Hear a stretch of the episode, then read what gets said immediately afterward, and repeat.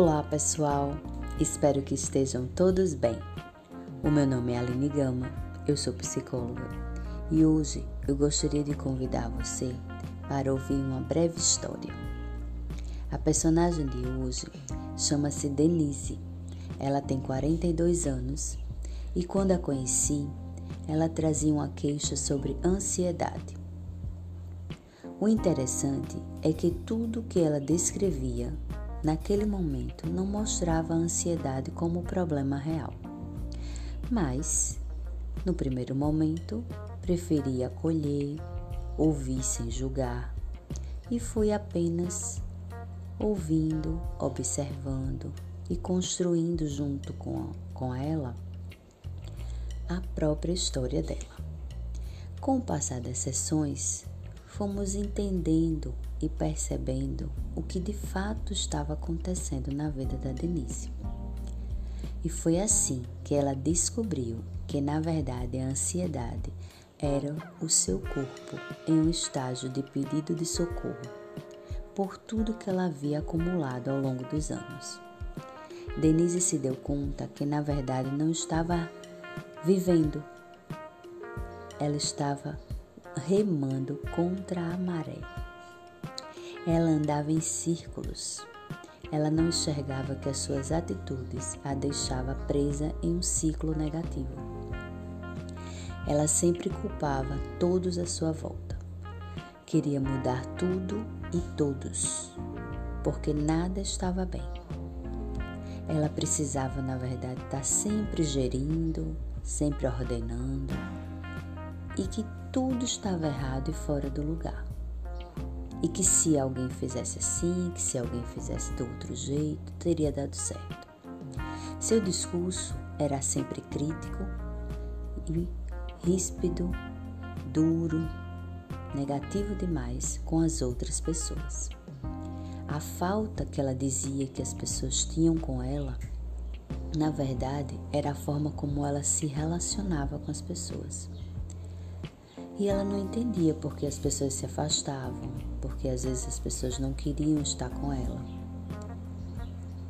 Mas ela ainda não tinha percebido tudo. Então, sempre falando, sempre trazendo, sempre refletindo, ela foi percebendo que ela era uma pessoa que não tinha muita paciência, que se irritava com muita facilidade, lamentava o passado, idealizava o futuro perfeito se alguém fizesse algo por ela e para ela. E assim, Denise foi se ouvindo, descobrindo e percebendo as suas verdades. Foi percebendo informações que ela jamais imaginou sobre ela mesma. Primeiro ela negou, depois ela chorou, depois se sentiu culpada e, por fim, permitiu sentir toda aquela dor. E foi ao seu próprio encontro, foi ao encontro da sua realidade. E aí ela teve a oportunidade de finalmente entender como funcionava. Como era aquela mulher? Quem era Denise? Ela começou a perceber e a se descobrir. E agora o processo era outro. A ansiedade já não fazia mais parte daquilo ali. Ela já estava se sentindo até bem, nem falava mais sobre isso. Agora ela precisava, na verdade, ouvir e entender o seu próprio caminho e tomar uma decisão. Porque o que ela descobriu, ela não podia mais negar. E essa decisão agora estava nas mãos dela e não mais das outras pessoas como ela julgava. Ela precisava entender se ela mudava sua atitude ou continuava como está. E aí, o que você aprendeu com a história da Denise? Às vezes reclamamos da vida, culpamos o mundo pelos nossos fracassos, mas na verdade não aceitamos que foram as nossas escolhas que nos levaram até aquele resultado que consideramos negativos. A visão do mundo de cada pessoa é única. O certo e o errado é relativo aos olhos das pessoas. Na verdade, não temos controle de nada, porém, somos responsáveis pelas nossas escolhas, para o bem ou para o mal. Não podemos mudar a outra pessoa, mas podemos mudar como agimos. Podemos pensar antes de falar. As pessoas, elas podem estar à nossa volta também de acordo com as nossas escolhas. Porque nós não temos o poder de mudar o mundo, mas temos o poder de mudar a nós mesmos. Então, começando a aceitar os nossos defeitos, as nossas falhas e faltas, a gente vai ter muito mais possibilidade de reconhecer o que a gente também tem de bom. Qual o meu talento, o que que eu faço de melhor, como eu posso fazer hoje, como eu posso melhorar o que eu não fiz ontem. Então, a gente acaba não se frustrando com o que está fora, com o que está longe do nosso alcance.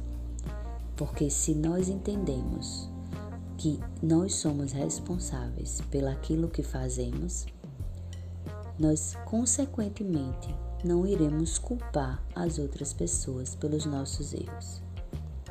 Então, não fingir para si mesmo é um ponto muito importante. Assumir os atos, reconhecer, se desculpar. Então, o primeiro passo é, na verdade, perceber quais os meus talentos. Porque se nós continuamos pensando e agindo sempre da mesma forma, ficaremos sempre presos no barco remando contra a maré. E às vezes o que nos falta é sentir o vento e deixar ir. E você? Está preso? Está em um ciclo adoecedor? Ou está se sentindo livre, sentindo o vento? Como é que está?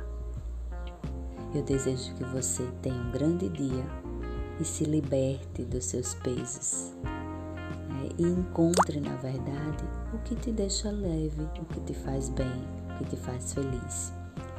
Porque não é responsabilidade do outro lhe fazer feliz, mas é sua responsabilidade seguir com o que você tem, com o que você pode.